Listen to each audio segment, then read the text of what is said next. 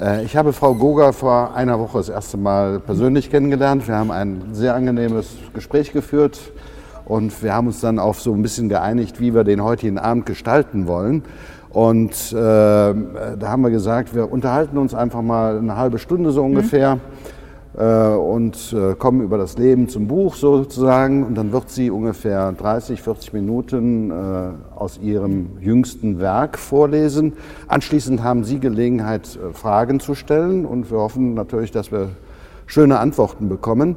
Und dann äh, gibt es eine kleine Signierstunde. Mhm. Dankenswerterweise hat Frau Silvia Ling von Bücher und Meer aus Wickhardt ja, ihren äh, Verkaufsstand äh, aufgebaut. Ja. Und Sie können also die Bücher, nicht nur dieses hier, sondern es sind auch noch äh, andere Bücher da, mhm. über die wir uns auch jetzt gleich unterhalten werden. Aber der äh, liebe äh, Heinz Josef hat ja schon gesagt, ja, äh, wir wussten nicht, was die UEFA oder die FIFA äh, geplant hatte. Ja, wir wussten nicht, dass Borussia Mönchengladbach so weit kommen würde. Und wir wussten auch nicht nach dem herrlichen 4 zu 2, ja, dass das heute Abend um 21.05 Uhr natürlich weitergehen könnte, diesen Erfolgsrausch äh, zu erleben. Äh, deswegen haben wir uns vorgenommen, rechtzeitig fertig zu sein, damit Sie alle noch bis zum Fernseher kommen. Sport 1 überträgt es im äh, freien Fernsehen sozusagen. Mhm. Frau Goga, das bringt mich direkt auf die erste Frage. Ja. Äh, sind Sie Fußballfan? Ja, in einem gewissen Rahmen schon, doch. Äh, Kann man ja kaum anders, wenn man in Mönchengladbach geboren ist. Äh, jetzt muss ich Sie äh, sagen, äh, als wir uns vorbereitet haben, äh, das ist die Pflichtlektüre eines jeden Mönchengladbachers, das Fohlenecho, ja. Äh, und da habe ich dann in der Januarausgabe, also in der vorletzten oder ja, in der vorletzten ja, Ausgabe, Januar oder ja, Februar, ja, habe ich also sechs Seiten über äh, Frau Goga gesehen, zusammen mit Ibrahima Traoré, der leider mhm. verletzt ist. Ähm, was ist das für ein Mensch? Sie haben ja ihn kennengelernt. Ja, ja? Also wir haben uns äh, in der Buchhandlung Pro Libri getroffen und haben uns da eine ganze Weile unterhalten. Und ähm, das, war, das war ein sehr schöner Nachmittag. Also ich war ganz, was heißt überrascht, er ist sehr weltoffen, sehr interessiert, spricht super Deutsch. Wir haben uns über Bücher unterhalten, wie wir beide zum Lesen gekommen sind und über das gängige Vorurteil, dass Fußballer nicht lesen. Er hat gesagt, das ist überhaupt nicht wahr. Er liest und viele seiner Kollegen lesen auch. Und ähm, wir haben da einen sehr netten, anregenden Nachmittag verbracht. Kannte er schon eines Ihrer Bücher? Nein.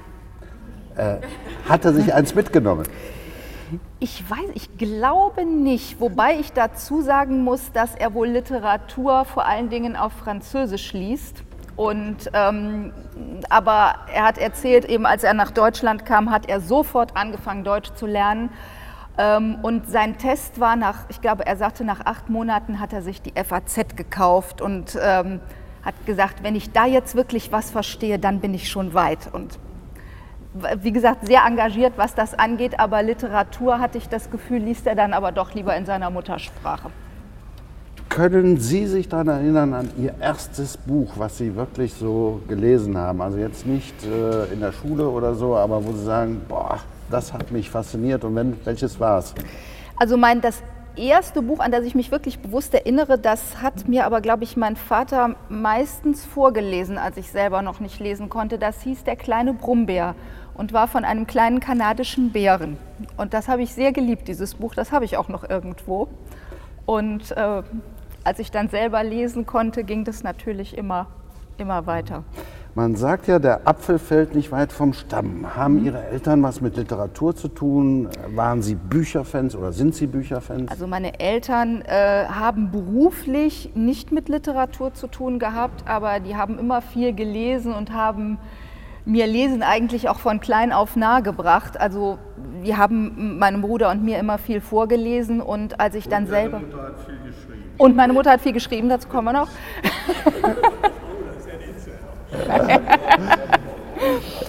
Und als ich dann selber äh, lesen konnte, ist mein Vater mit mir auch regelmäßig in die Stadtbibliothek gefahren. Und ähm, da habe ich dann, also ich habe wirklich Bücher verschlungen, eigentlich so von klein auf. Mhm. Wie sieht das heute aus? Wie sieht Ihre Leskultur heute aus? Kommen Sie noch zum Lesen? Ja, also es ist ganz unterschiedlich. Ich lese die Bücher, die ich übersetze. Ich lese natürlich äh, meine eigenen Übersetzungen und meine eigenen Manuskripte. möglichst objektiv. Das geht natürlich nie so ganz, aber dann lese ich natürlich ähm, beim Recherchieren Literatur, die unterschiedlichsten Bücher über Sachthemen, über Geschichte und so, mit denen, äh, je nachdem, über welches Thema ich gerade schreibe. Aber ich versuche doch auch immer noch einfach zum Vergnügen zu lesen und ähm, irgendwas kann ich dann auch immer noch so da zwischenschieben. Mhm. Sie sind Mönchengladbacherin, Sie sind mhm. hier aufgewachsen, äh, Sie sind also gar nicht praktisch nicht weggekommen, mhm, gewissermaßen. Ja. Bin ähm, so hängen geblieben. Sie sind zur Schule gegangen, äh, zur Marienschule, ja. glaube ich, ja. Ähm, Sie sind wohl fasziniert von Sprache gewesen, sonst hätten Sie nicht diesen Beruf ergriffen, oder? Ja. Wie, wie, kam das? Äh, waren Sie besonders begabt? Ist Ihnen das zugeflogen?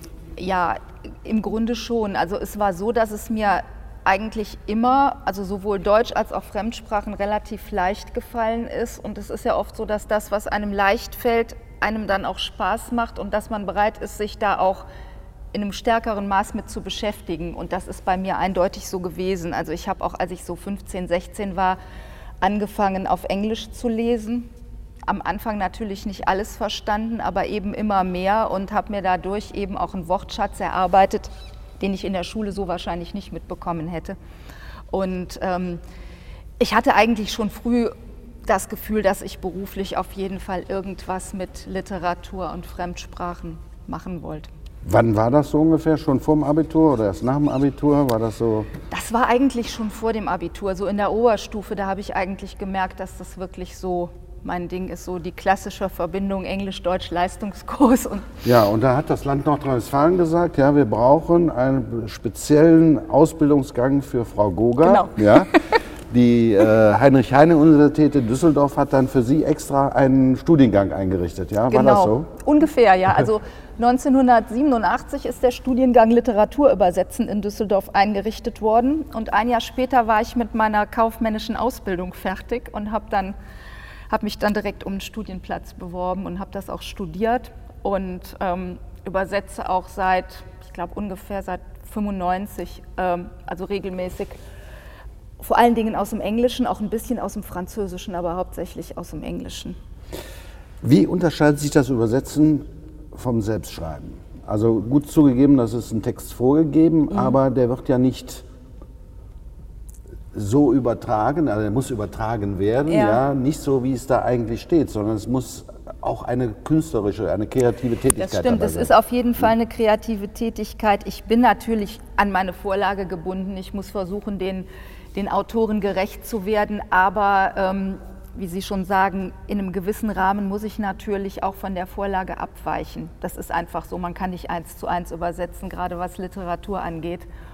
Und wenn es dann um so Dinge geht wie beispielsweise Humor, Wortspiele und so, da muss man sich oft auch wirklich Freiheiten nehmen, damit die Wirkung auf die deutschen Leser die gleiche ist. Weil das ist ja eigentlich das Wichtigste, dass man die gleiche Wirkung hat beim Publikum erzielt. Wie Obwohl ich mir das interessant vorstellen könnte. Ja, aber das, äh, das guck, guck dir Google Übersetzer an, dann weißt du, wie eins zu eins aussieht. Das möchtest du nicht lesen. Sagen Sie, wie diszipliniert muss man sein, um so eine Tätigkeit äh, auszuüben? Ich ja. kann mir vorstellen, dass es mit viel Fleiß, Energie, mit Ausdauer zu tun hat. Ja, und man muss sich natürlich selber disziplinieren. Also früher war das so, da saß man irgendwie so einsam vor seiner Schreibmaschine. Und heute, wenn ich, klar, ich sitze am Computer und dann sind, ist natürlich die Ablenkung da. Da ist immer das Internet im Hintergrund. Und dann denkt man, wenn es gerade nicht so vorangeht, ja, könntest du mal gucken, E-Mails oder könntest mal auf Facebook gucken. Also da muss man sich irgendwie schon, es gelingt nicht immer, aber ähm, ich bin doch diszipliniert genug. Also ich habe noch nie einen Termin nicht eingehalten, also einen Abgabetermin. Also irgendwie funktioniert es dann doch. Aber die Versuchung ist einfach groß, auch immer mal so zu gucken, ähm, ja, oder mal ein Spiel zwischendurch zu machen oder so. Das, das, ist, äh, das ist einfach schon so. Und dann haben Sie eines Tages gesagt, so, jetzt habe ich das Satz zu übersetzen, ja, jetzt will ich mal meinen eigenen Kram schreiben. Äh, ja, so ganz so war ist. das nicht. Ganz Nein, so war das wie nicht. sind Sie da hingekommen? Also das mit dem Übersetzen, das mache ich, das mache ich ja nach wie vor und das mache ich auch sehr gern. Aber vor, wann war das so? 2001, da hatte ich irgendwie so das Gefühl, ähm, dass ich noch was neben dem Übersetzen machen möchte. Und ich hatte mal vor vielen Jahren angefangen, meine Doktorarbeit zu schreiben Und dann habe ich mir eben überlegt, schreibe ich jetzt die Doktorarbeit weiter oder versuche ich was ganz Eigenes zu schreiben, einen Roman. Und dann hat die Doktorarbeit leider verloren. ich bin bis heute nicht Doktor, aber dafür schreibe ich jetzt Bücher. Und ich habe mir, dann eben, hab mir dann eben überlegt, dass ich äh, nicht über das schreiben möchte, was andere geschrieben haben, sondern dann doch lieber was Eigenes. Mhm. Das war so der Punkt. Bücher schreiben, also wenn, das, wenn Sie Ihr erstes Werk, was war das und wie lange hat es in der Ecke gelegen? Also mein aller, allererstes ist nie veröffentlicht worden. Das betrachte ich so als Fingerübung und da habe ich mir, mich dann später auch bedient und habe da so ein paar Figuren und Elemente dann in, in andere Romane übernommen. Das ist also so eine Art Steinbruch, an dem ich mich bedient habe. Das erste Buch, das veröffentlicht worden ist, das war ähm, Leo Berlin 2005. Das war mein erster Krimi. Ein Krimi und jetzt schreiben Sie ja Romane oder in Abwechslung mhm. schreiben Sie das. Dieser Leo Wechsler heißt er, mhm. glaube ich, ja. Äh, wie sind Sie auf diese Figur gekommen und warum haben Sie diesen Leo Wechsler in eine Zeit gesetzt? Weimarer Republik 1920, mhm. 1930. Äh, was hat Sie an dieser Zeit fasziniert? Also die Zeit hat mich eigentlich schon äh, immer interessiert, weil gerade in Deutschland ist in der Zeit zwischen Erstem Weltkrieg und ähm, beziehungsweise Ende des Ersten Weltkriegs und Beginn der Nazizeit ja wahnsinnig viel passiert. Das war eine Zeit ungeheurer sozialer Entwicklungen, ähm, was die Stellung der Frau anging, was kulturelle Entwicklungen anging, politisch. Da war einfach, da passierte einfach wahnsinnig viel in Deutschland. Und ähm, vor allen Dingen natürlich in Berlin, weil Berlin war ja das Zentrum, noch viel mehr als es heute wieder ist. Damals, Berlin hatte damals vier Millionen Einwohner, mehr als heute. Und äh, das hat mich einfach, diese Zeit, die hat mich einfach fasziniert. Und ähm, dann habe ich überlegt, wie kann, man, wie kann man sowas transportieren? Und zu der Zeit gab es praktisch keine Krimis, die in der Zeit spielen. Heute gibt es, ja, gibt es ja relativ viele, aber damals war das noch ganz neu. Und da habe ich eben gedacht, das könnte, das könnte was sein, was mir gefällt, eben ein mhm. Kommissar und seine Familie in dieser Zeit vor diesem politischen und kulturellen Hintergrund anzusiedeln. Wie ist es dann weitergegangen? Also gleich kommen wir zu Ihrer mhm. Arbeitsweise, aber äh, wie hat sich dieser Leo Wechsler entwickelt? Ich meine, es gibt viele Leute, die Krimis schreiben, mhm. ja, aber äh, mich interessiert einfach zu wissen, wie wird man eine Bestseller-Autorin? Und Sie stehen auf der Spiegel-Bestsellerliste, ja, und dann stellt man sich ja die Frage, Mensch, wie hat die Frau das hingekriegt? Das ist schwer zu sagen. Also was was ich sagen kann, also ich habe eigentlich immer das gemacht, was ich machen wollte. Ich habe nicht das geschrieben, also dass ein Verlag gesagt hat, schreib doch mal das und das oder wir hätten gerne so und sowas, sondern ähm, ich habe eigentlich immer den Verlagen meine Ideen vorgestellt und beziehungsweise mein Agent hat das für mich gemacht und ähm, hatte dann das Glück, dass den Verlagen diese Ideen gefallen haben. Aber ich glaube, also ich persönlich glaube, dass man nur Erfolg haben kann oder beziehungsweise was, was, Gutes, was Gutes produzieren, wenn man auch wirklich dahinter steht. Und wenn es jetzt irgendwas wäre, womit ich, wofür ich mich eigentlich nicht interessiere, wo ich jetzt nicht mit dem Herzen dabei bin, ich glaube, dann würde ich mir auch die Arbeit nicht machen, weil es ist schon eine Menge Arbeit, ein Buch zu schreiben. Und gerade wenn man dann noch, wie ich es immer mache, immer historische Themen hat, also wirklich, wo ich mich in eine ganz andere Zeit reinversetzen muss, das ist schon viel Arbeit und da muss ich dann auch wirklich hinterstehen. Sagen Sie die Frau Dr. Schnettler mhm. von der Rheinischen Post, eine geschätzte Kollegin, mhm. die hat geschrieben, und das glaube ich mhm. ihr, ja, die besten Ideen hätten Sie angeblich beim Zähneputzen. Stimmt das? Es kommt gelegentlich vor, ja. Also wenn ich irgendwo nicht weiterkomme, duschen und Zähneputzen ist es, es, löst irgendwas aus. Ich weiß nicht, womit es zusammenhängt, aber es ist mir schon öfter so gegangen. Und dann habe ich es schnell notiert, ja. so vorm Schlafengehen oder so, damit es am nächsten Morgen nicht weg ist. Wie arbeiten Sie? Also Sie stellen erst ein Exposé wahrscheinlich zusammen, also so eine mhm. kleine äh, Übersicht, eine Seite, wie Sie sich den Handlungsablauf äh, vorstellen. Ja? ja. Dann geht das zum Verlag. Da gibt es Leute, die da sitzen und sagen, ja, nett, Mhm. Das wollen wir haben. Wie geht das weiter? Erzählen Sie so ein bisschen was darüber. Also ich sagte, erwähnte ja schon, dass ich einen Agenten habe. Ähm, Literaturagenten sind äh, sehr nützliche Menschen. Die nehmen einem nämlich gewisse Dinge ab, Also ich wusste aus meiner Erfahrung mit Verlagen, wenn man einem Verlag ein Manuskript schickt, dann landet das auf einem ganz großen Stapel und man kriegt vielleicht irgendwann mal Bescheid und von oft hört man auch nie davon.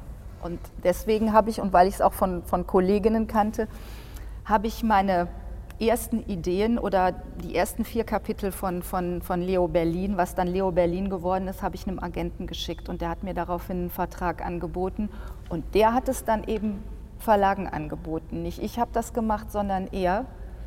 Und der Vorteil ist eben, ähm, erfahrene Agenten, die wissen genau, welchem Verlag die ein Manuskript oder eine Idee anbieten und auch genau wem in dem Verlag, weil die die Leute alle kennen. Und ich, ich wäre zum Beispiel nie auf die Idee gekommen, DTV anzusprechen. Und der hat direkt gesagt, DTV, die und die Lektoren. Und ähm, diese, das sind die, die verfügen eben über Kontakte und Erfahrungen, ähm, die man selber in der Regel nicht hat. Und ähm, das macht es natürlich auch einfacher.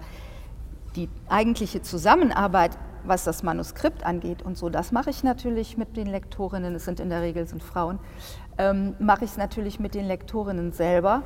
Aber alles, was eben Verträge angeht und finanzielle Dinge und so, das, das regelt die Agentur. Mhm.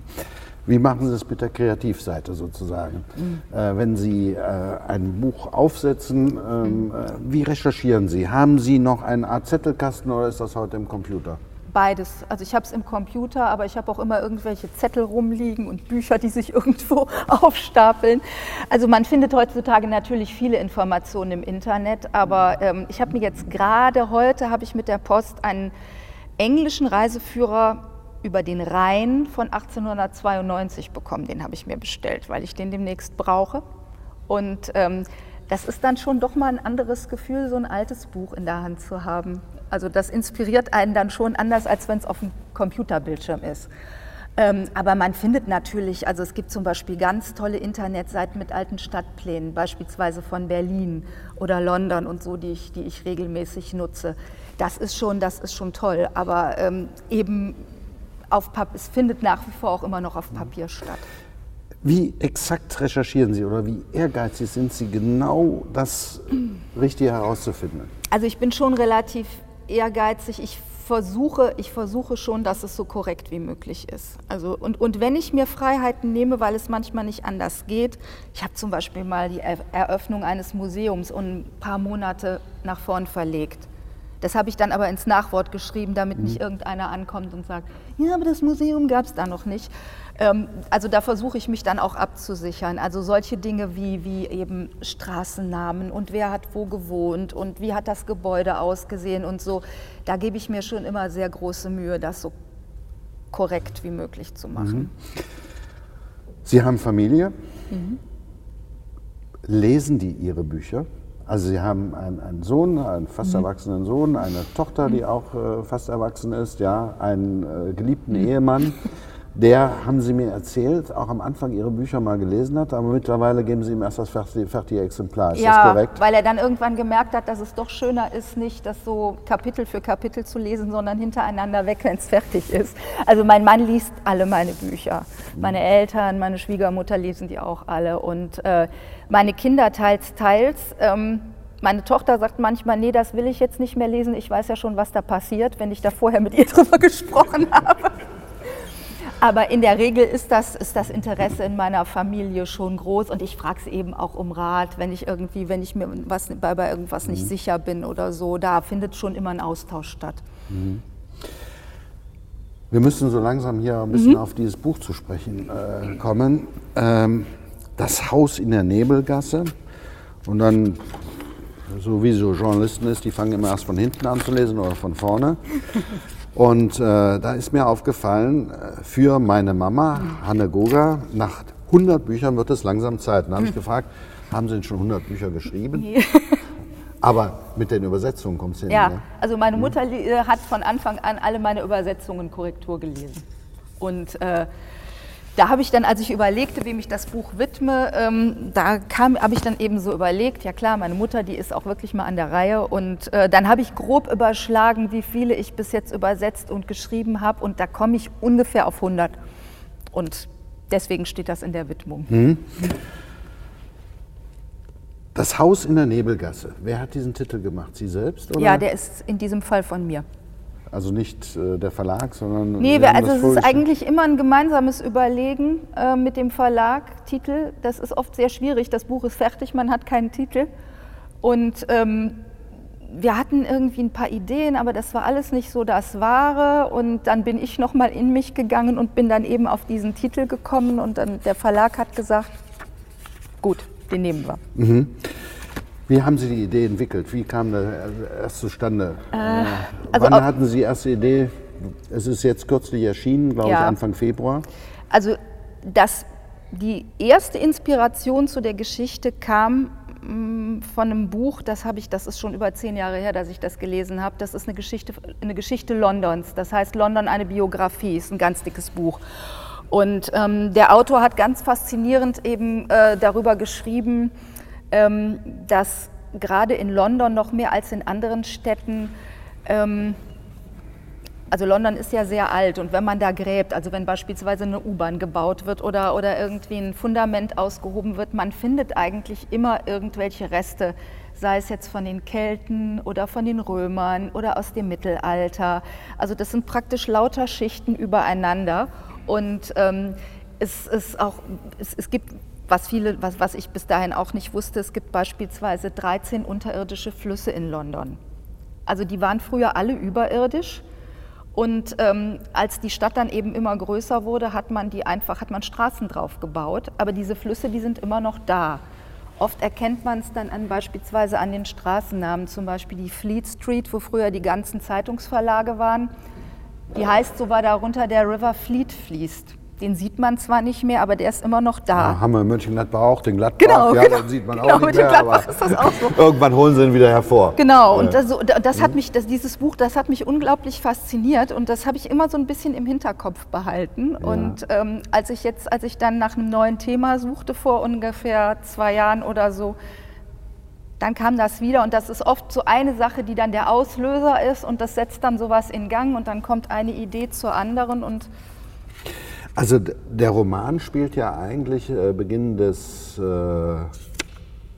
muss ich mal schnell rechnen, ja, des 1900. Äh, 1900, ja.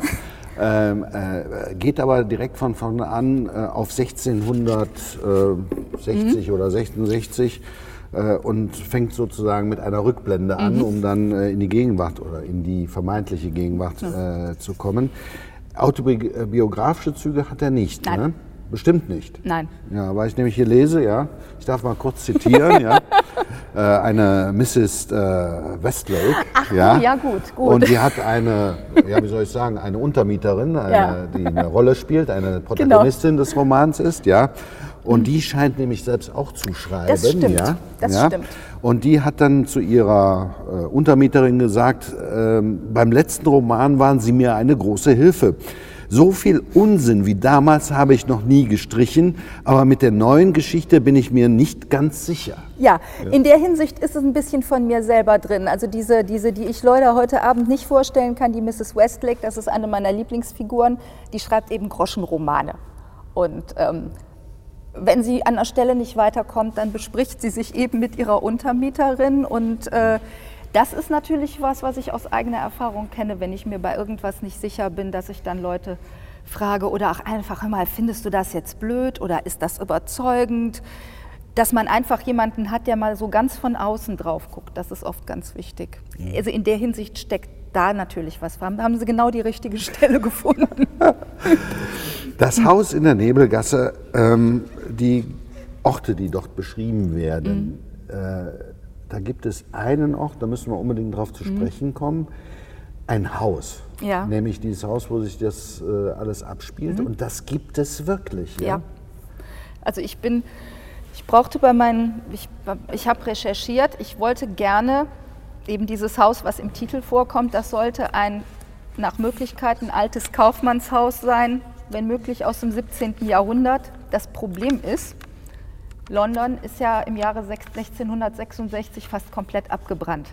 Das heißt, es gibt fast keine Häuser mehr, die vor dieser Zeit gebaut worden sind, jedenfalls nicht in der City of London. Und dann habe ich mal hab ich gegoogelt und habe tatsächlich ein Haus gefunden, das ist in den 1670er Jahren, also nach dem Brand gebaut worden, mit einer ganz interessanten Geschichte, also ganz interessante Sachen, die man da im Keller gefunden hat und so. Also das ist äh, ganz spannend und ähm, ich hatte Gelegenheit, als ich im Januar in London war, ähm, ich hatte vorher den Besitzer angeschrieben und ähm, dann hat, mir seine, hat mich seine Haushälterin da empfangen und ich durfte tatsächlich mal in das Haus rein. Nicht ganz durch, es ist eben bewohnt, aber ich durfte mir diesen ganz alten Keller angucken. Das war ein ganz tolles Gefühl. Das ist wunderbar renoviert von innen. Also ganz toll. Das war echt ein Erlebnis, da einmal drin gewesen zu sein in diesem Haus, was in dem Buch so eine wichtige Rolle spielt. Wie tief tauchen Sie in Ihre Geschichten ein? Läuft da in Ihrem Kopf ein Film ab? Ja, zum Teil schon. Und, und es ist im Gegensatz zum Übersetzen beschäftigt es mich eigentlich auch immer. Also wenn ich morgens, wenn ich, wenn ich übersetzt habe und ich höre mit ab, man soll für den Tag erledigt, denke ich da eigentlich über das Buch in der Regel nicht mehr nach. Aber das, was ich gerade selber schreibe, das läuft eigentlich immer so im Hinterkopf mit. Und dann kommen eben manchmal auch die Ideen, wenn man es am wenigsten erwartet, so wie beim Zähneputzen oder wann auch immer. Sie haben irgendwo auch geschrieben, wo das Haus steht, ne? Ja. aber haben dann gleichzeitig gesagt, bitte nicht klingeln. Nicht ja, klingeln. Also man bewohnt. kann gerne gucken gehen, aber man sollte, man sollte, nicht, man sollte Ja. nicht klingeln gehen.